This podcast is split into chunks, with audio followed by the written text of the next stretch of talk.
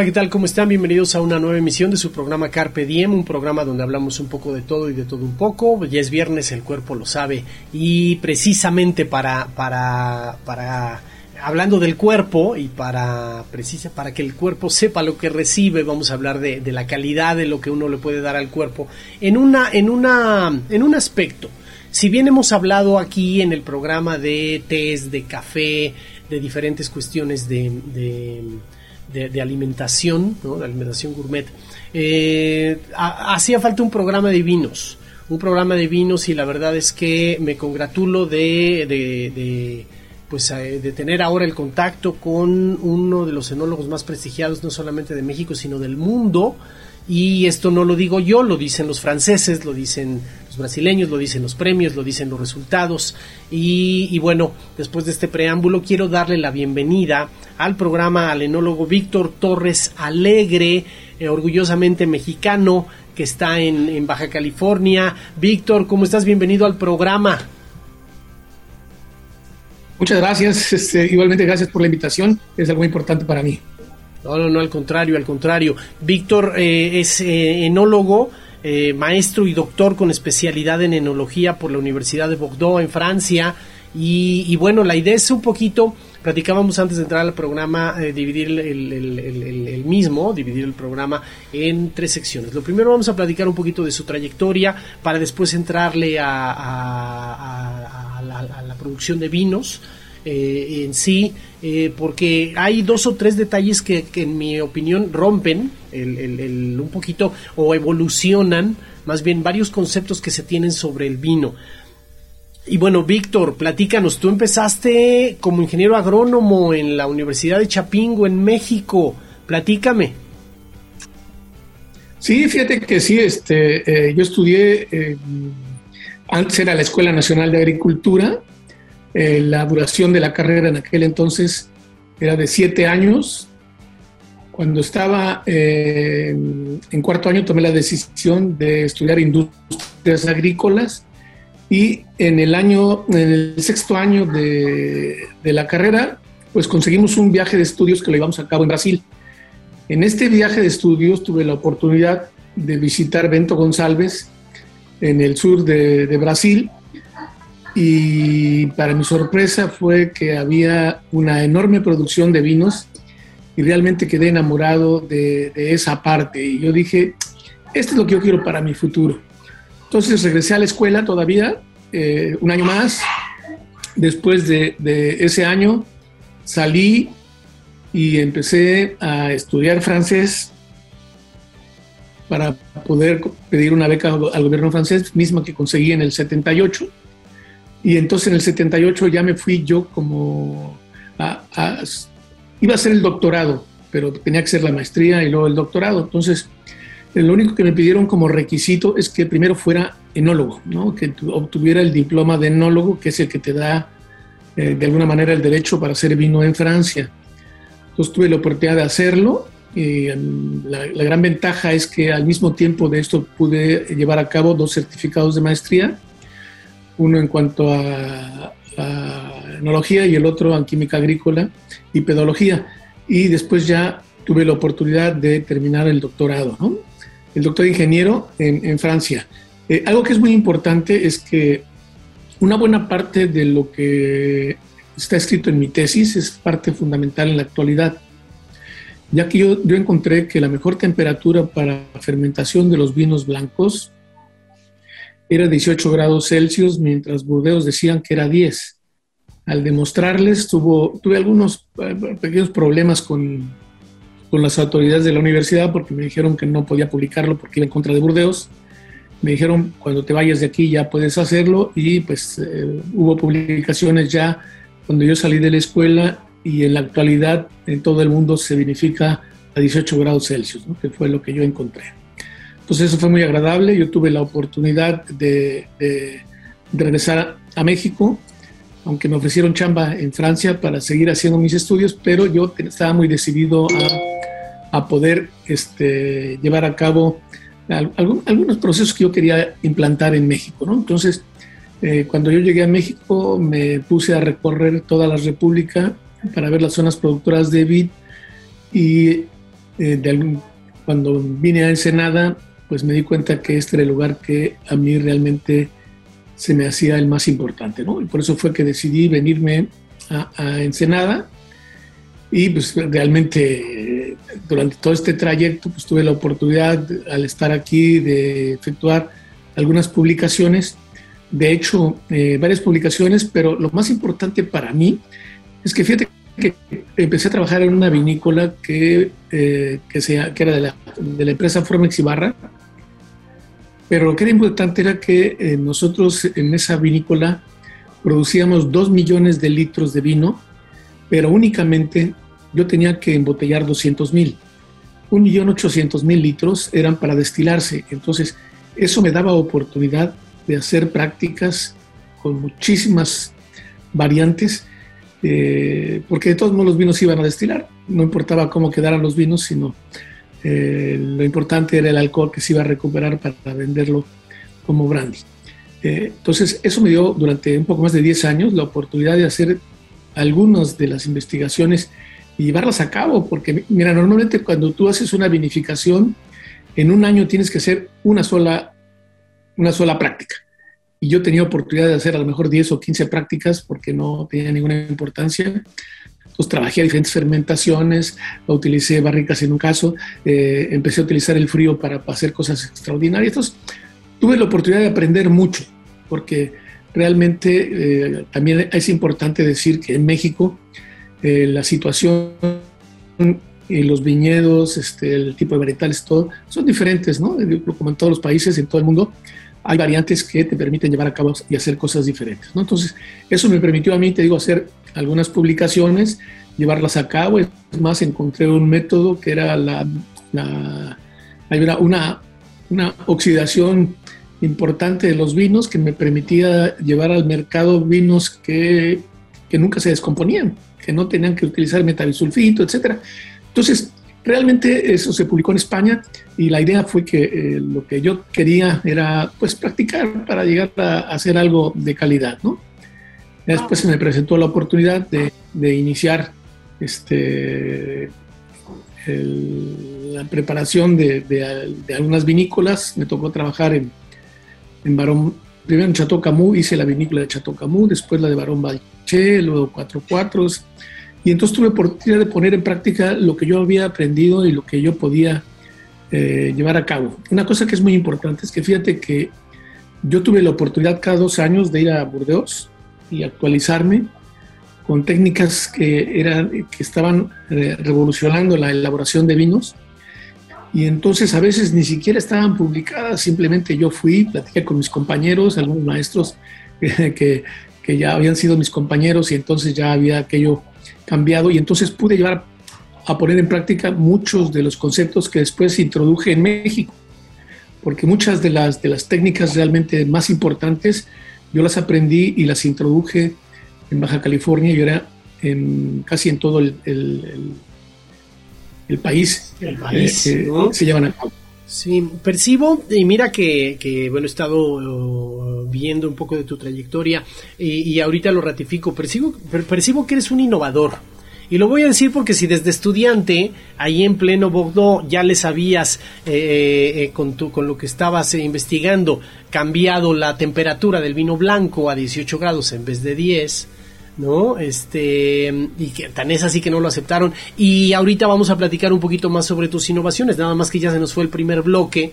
Regresando, tenemos que mandar una pausa, pero regresando, vamos a platicar un poquito ya sobre pues parte de las innovaciones, el, tus publicaciones y varios detalles que creo que son importantes eh, a nivel innovación del enólogo Víctor Torres Alegre. Eh, estás en Carpe Diem, vamos a hacer una pausa y regresamos.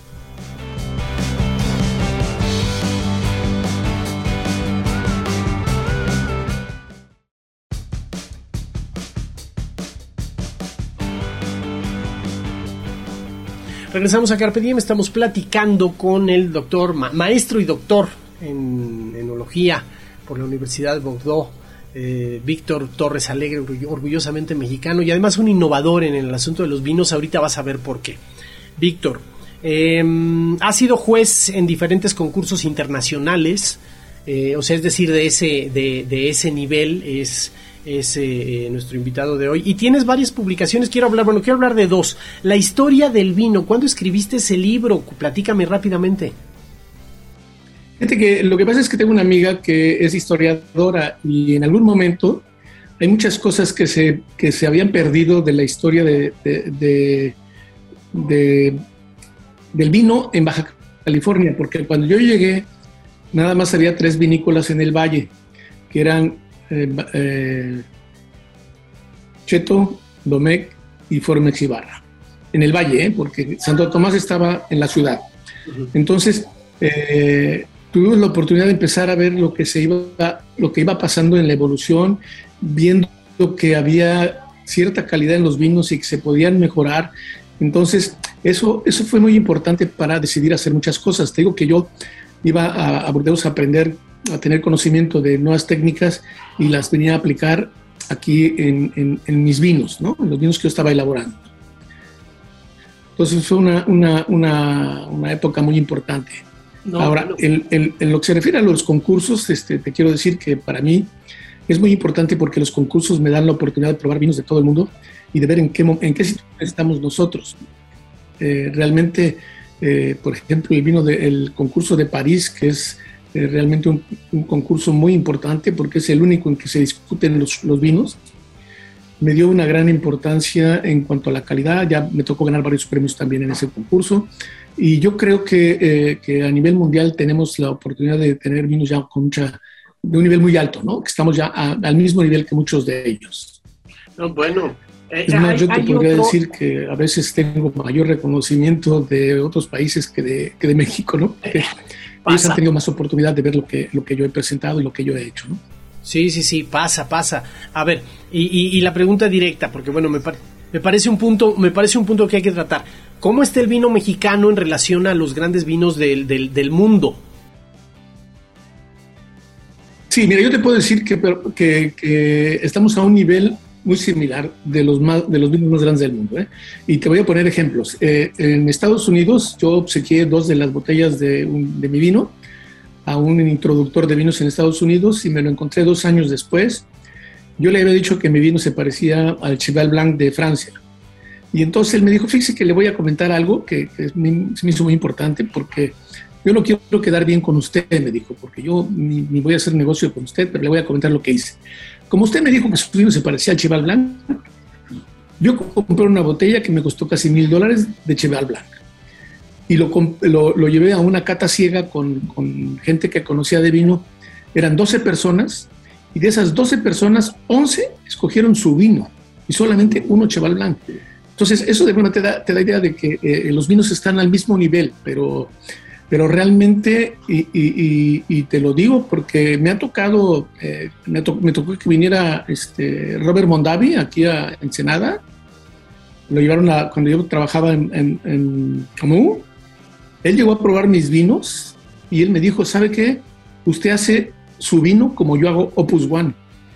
Y realmente me dejó, ahí tengo un libro en el cual me puso una anotación que se me hizo importante porque decía, los buenos, vinos los hacen los enólogos, pero, pero los extraordinarios realmente solamente los que tienen capacidad, de alguna manera. Entonces, este, realmente te digo, he tenido mucha oportunidad de, de, de, de, estar con gente que conoce mucho de vinos y han probado nuestros vinos y los dan, le dan un reconocimiento muy grande, ¿no? afortunadamente. No, no, no, sí, y además aquí, aquí me permite entrar un poquito en materia con una pregunta que yo te quiero hacer desde hace, desde hace, bueno, desde que probé uno de tus vinos. Y, la verdad es que eh, en, el, en el argot se entiende que un vino joven es un vino que bueno, pasa el proceso y va a botella directamente, suele ser un vino muy dulce. Eh, eh, si el vino pasa por seis meses de barrica, se le denomina crianza y si llega a un año de barrica es el reserva. ¿No? Y se va entendiendo que pasa por mayor calidad, va perdiendo dulzura, pero va ganando en, taninos y en muchos, y en muchos sabores y en muchos, los sabores primarios, secundarios, terciarios y 20 mil cosas, ¿no?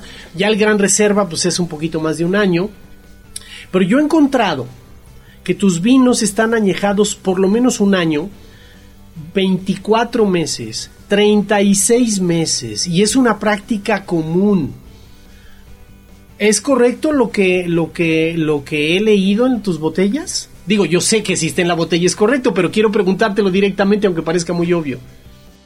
Sí, mira, eh, eh, vas a ver que principalmente en el caso de los vinos blancos, la gran mayoría de mis vinos blancos son fermentados en, madera, ¿sí?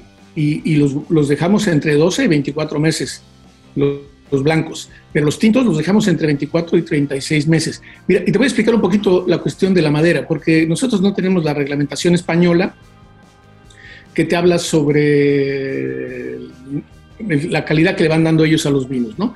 Pero te voy a decir algo que es muy importante. Mira, si tú haces un vino con una barrica nueva, que es el caso de nosotros en los Crew Garage, tus vinos van a tener una duración de vida entre 25 y 30 años.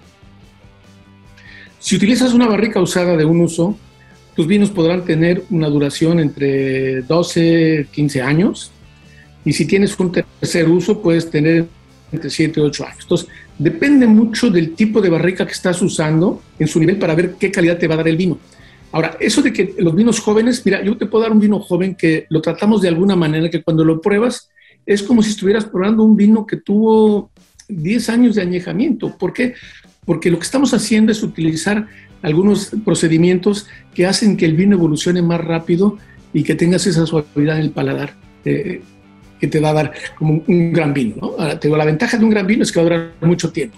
Pero en el caso de nosotros, los vinos que se consideran vinos jóvenes son vinos que los puedes probar ahorita y que no los puedes dejar muchísimo tiempo, pero que te van a dar, te digo, entre 7 y 10 años eh, esta calidad, ¿no? Que eso es lo que es importante en, lo que se refiere al vino, ¿no?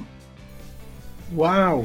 No, no, no, me parece, me parece muy interesante. O sea, es decir, ahí están las innovaciones que, que platicábamos al principio del programa y creo que vale la pena, vale la pena comentarlos.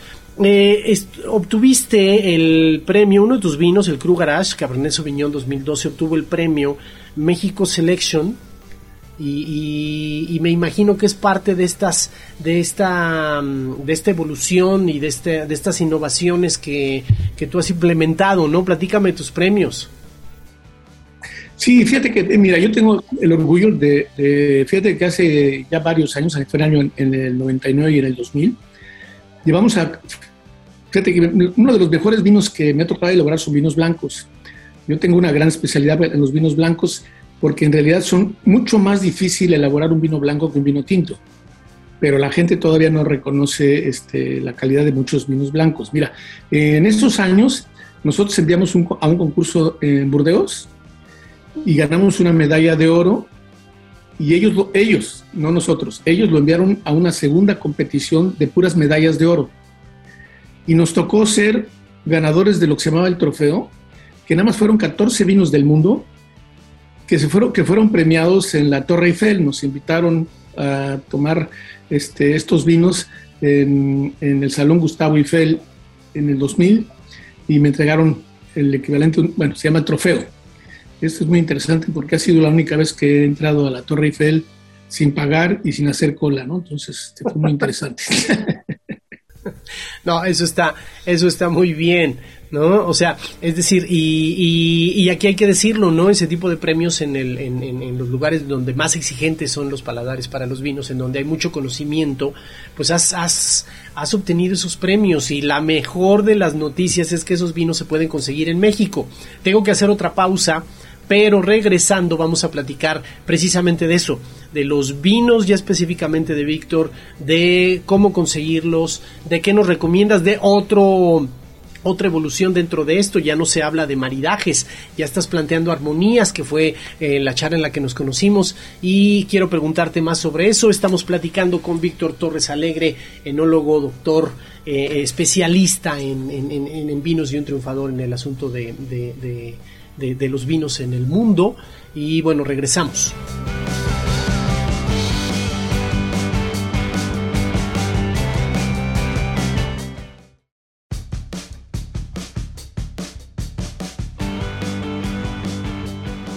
Regresamos a Carpe Diem, estamos platicando con el enólogo Víctor Torres Alegre sobre vinos, sobre su, su trayectoria, ya vimos un poco sobre, sobre la, los vinos en sí, la calidad y lo alto que ha llevado los vinos mexicanos a, nada más y nada menos a los premios en Francia. ¿no? Ahí en, la Torre Eiffel. Víctor, eh, bueno, el México entonces, gracias a muchas innovaciones y gracias a, a, gente como tú está avanzando en la calidad de sus vinos, porque hay que decirlo, hace varios años, eh, por lo menos en el argot de los vinos en México se decía que el vino mexicano no era de calidad comparado con, con los de otros países, pero ahorita ya estamos compitiendo, ¿no? Ahorita sí se puede hablar de que México ofrece vinos de calidad. Así es, yo creo que estamos a nivel internacional sin ningún problema. Yo te puedo decir que de NAP son extraordinarios los vinos habrá unas tres o cuatro vinícolas que tienen exactamente la misma calidad de los vinos que estamos haciendo nosotros. O sea que estamos al mismo nivel los mejores vinos de Estados Unidos y de Francia y de, etcétera, de todos lados. Yo realmente, mira, tú decías que, que, si te podía comentar que era lo que nosotros manejábamos. Nosotros tenemos tres marcas que se llama eh, la llave, la llave tinta y la llave blanca, que fue el primer vino que nosotros sacamos al mercado. Después elaboramos un, eh, los vinos que son mucho más concentrados, eh, que son los Cru que tenemos un tempranillo, un, cariña, un, perdón, un Grenache, un Sinfandel y un Nebbiolo que, que ha tenido mucho éxito. En el caso de... Tengo un hijo que se llama Víctor y que le decimos Vico y entonces en algún momento él nos pidió que hiciéramos unos vinos un poquito más económicos, ¿no? Entonces, hicimos los vinos del Vico, que es el, blanco, el tinto y el rosa. Y realmente creo que son tres, tres diferentes tipos de vinos.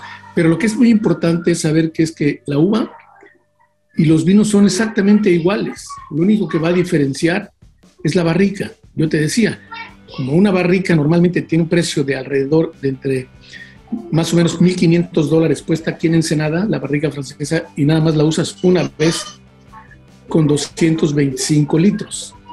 Entonces, eso hace que el costo sea muy elevado. Entonces, como los vinos del Vico utilizan muy poquita barrica nueva, o mejor dicho, barrica usada nada más, pues nos podemos dar el lujo de obtener precios más económicos, ¿no?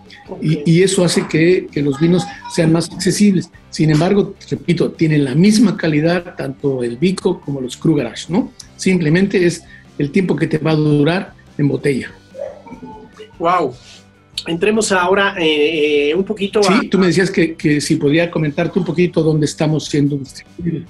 Sí, sí, sí. Mira, nosotros estamos en, City Market, estamos en, hay una tienda que se llama Catamundi, en las contras de todo el país, y hay una, Tomemos Vino, es otro lugar, y realmente tenemos, fíjate que estamos más o menos en 60 o 65 restaurantes de la Ciudad de México. Eh, tenemos la oportunidad de que la gente aprecia mucho nuestros vinos este, y tenemos esa oportunidad de que estemos en los mejores vinos, de, perdón, en los mejores restaurantes de México. Entonces, sí es fácil conseguirlo, pero nosotros no producimos una gran cantidad, entonces eso hace que como somos muy limitados, pues realmente eh, eh, a veces vas a un lugar y ya no hay, ¿no? Entonces se nos van acabando y tenemos que ir sacando nuevas, nuevos, este, nuevas añadas para seguir abasteciendo el mercado, ¿no? que esa es realmente la parte importante de, los procedimientos. Entonces tú me decías que qué pusimos de innovación cuando vinimos a, cuando entramos a, fíjate que nosotros introdujimos en, en, Ensenada la gravedad, o sea, todos los procesos de gravedad nosotros hicimos dos, dos vinícolas para poder utilizar la gravedad. Empezamos a hacer selección de barric, perdón, selección de, de, de racimos y selección de uva por uva. Todavía hay vinícolas que no hacen esto, pero realmente eso logramos introducirlo a México y esto hizo que tuviéramos mejor calidad. Introdujimos los tanques troncocónicos para hacer mejores vinos. Usamos el del stage, que es un procedimiento francés con el cual los vinos de Francia obtuvieron una calidad extraordinaria. Entonces, mira, estamos usando las mismas técnicas que usan ellos, pero en nuestras varietales, ¿no? Entonces, tenemos vinos del mismo, de la misma calidad, a veces nos prueban aquí y dicen, oh, caray, pues sabe igual que un francés. Pues sí, porque están hechos de la misma manera, tienen la misma técnica. Claro que le damos, la tierra le da un sabor diferente y, y solamente hay algunos casos, ejemplos en los cuales se parecen. Los demás son totalmente diferentes, pero igualmente extraordinarios, ¿no? Sí, sí, sí, sí. A mí me tocó probar, probar uno y la verdad es que, wow, ¿no? Muy bueno. Y a ver, entremos a un punto interesante Eh, en una charla que tuvimos, porque estamos organizando una, degustación, en una charla que tuvimos, em, yo hablé de maridaje y tú me decías, no, ya no, ya no, ya no conviene hablar de maridaje, hablemos de armonías. A ver, platícame eso, reflexionemos un poquito, ¿por qué maridaje ya no y, y, sí armonías? Mira, la OIB, que es el Organismo Internacional de la Vid y del Vino, en, eh, hace algunos años empezó a hacer comentarios diciendo que, por ejemplo, un vino en el caso de maridaje significa que un vino va con un platillo. Y entonces decía él que, realmente no se apegaba a, la realidad, porque en la actualidad un vino puede ir con muchos platillos o al revés, muchos platillos pueden ir con un vino. Entonces, eso era una armonía más que realmente el proceso de, de, de maridaje, ¿no? Entonces, eh, ese es realmente lo fundamental. Entonces la OIB optó por manejar estos términos y ya en casi todo el mundo, porque todavía hay quien se resiste un poco, se utiliza este término de armonía y, va de alguna manera, eh, a mí se me hace que, que, es mucho más accesible a lo que quieres expresar cuando quieres hablar de, de, alimentos, ¿no? Sí, Porque cuando dices, este se, se, marida con algo, dices, ah, caray, ¿cómo que se marida? Pues, ¿cómo se van a casar? ¿O si tú dices que se armoniza, realmente lo que estás diciendo es que va muy bien con eso, ¿no? Eso es realmente lo que, ha, lo que se ha innovado en ese sentido. Ok, digamos, entiendo que le está quitando lo rígido de que el vino tinto debe ir con determinadas carnes, el vino blanco debe ir con tales cosas, el, sino que más bien eh, eh, no es algo rígido y estricto, ¿no? Sino más bien es algo que depende de la experiencia, ¿entiendo? O sea, de la, de la armonía precisamente que se logra. Sí, algo que sí es muy importante es que eh, eh, todos los vinos que yo elaboro están hechos para comer, para tomarse, armonizarse con comida mexicana. O sea, soportan el picante. Eso es bien importante. Sí, sí, sí, te había escuchado yo el decir, bueno, vinos que maridan con platillos mexicanos, tacos, mencionaste, muchísimas cosas que cualquier persona que le guste el vino podría decir, a ver, espérame, no, pero, pero eso también me parece, lo voy a decir como lo pienso inmediatamente de rebote pronto, de bote pronto, innovador, o sea, el hecho de que, a ver, vamos a sacar líneas de vinos que directamente puedan maridar con el picante, con los tacos del, del, de pastor, con esto, con aquello, a ver, reflexioname sobre esto. Así es, fíjate, el hecho de que, te, mire, la elaboración de los nuevos vinos, hacemos una extracción de taninos mucho más finos que lo que sea anteriormente. Por eso es que los, vinos españoles, por ejemplo, tienen un tanino tan fuerte que si le pones un picante saben horribles. En cambio, en el caso de nosotros, nuestros vinos están suavizados porque extraemos los procedimientos nuevos, hacen que, que podamos extraer taninos de calidad, taninos suaves. O sea, normalmente te puedo decir que anteriormente tú hacías un vino en una semana, con color, con tanino, con todo. Y ya lo guardabas, ya estaba hecho. En cambio, nosotros en la actualidad, para hacer un vino, nos podemos llevar entre un mes y mes y medio para hacer el vino. ¿Por qué? Porque estamos actuando de una manera mucho más suave, pero estamos extrayendo compuestos que nos van a permitir consumirlo más rápido y poderlo armonizar con picante. Eso es lo más importante. Wow, wow. Pues mire, el tiempo se nos acaba, Víctor. Lo único que me gustaría cerrar es, eh, sé que das eh, charlas, catas, este, degustaciones, inclusive eh, a distancia.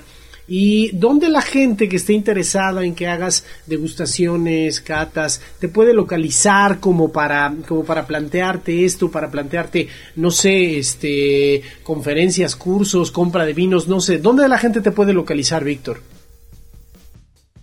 Mira, nosotros estamos en Facebook, en Vinícola Torres Alegre y Familia, y ahí eh, tenemos eh, quien, cuando se comunican con nosotros, nosotros regresamos la, la, la, conversación para ponernos de acuerdo en lo que quieren hacer, ¿no? Dependiendo. Yo en la actualidad doy clases en la UABC. En la UABC nosotros nos trajimos de España la licenciatura en, en enología. Entonces, eh, ahí estamos ahorita, bueno, ahí doy clases yo con, con ellos no sé cuánto tiempo más, pero todavía estoy dando clases en la, en la Facultad de Tecnología, ¿no? Pero este, lo, que lo que quiero decirte es más, si alguien quiere hablar conmigo directamente, mis, mis coordenadas, yo soy, mi, mi correo es víctor arroba torresalegre.com, es muy sencillo y la gente se puede comunicar conmigo y yo inmediatamente este, les contesto, no tengo ningún problema para poder comunicarme con quien sea, ¿no? Ok, no, bueno, pues mire, el tiempo se nos acabó. Pero no me queda más que decirte que la verdad es que como mexicano y como, como pues amante del vino, la verdad es que me siento muy orgulloso de que un innovador de este nivel eh, sea mexicano y que, y que haya puesto eh, el vino mexicano y que esté contribuyendo a que el vino mexicano pues esté en, en los primeros lugares lo, repito, no lo digo yo, lo dice Francia, lo dicen muchos especialistas que han probado a los vinos que, Víctor que Víctor hace. Víctor, muchísimas gracias y qué te puedo decir, gracias no nada más por, por el estar en el programa, sino por tu, contribución a la, a la industria vitivinícola mexicana. No, gracias a ti por, por invitarme. Realmente es un gusto poder estar contigo. No, pues esto ha sido Carpe Diem. Nos vemos y nos escuchamos la próxima.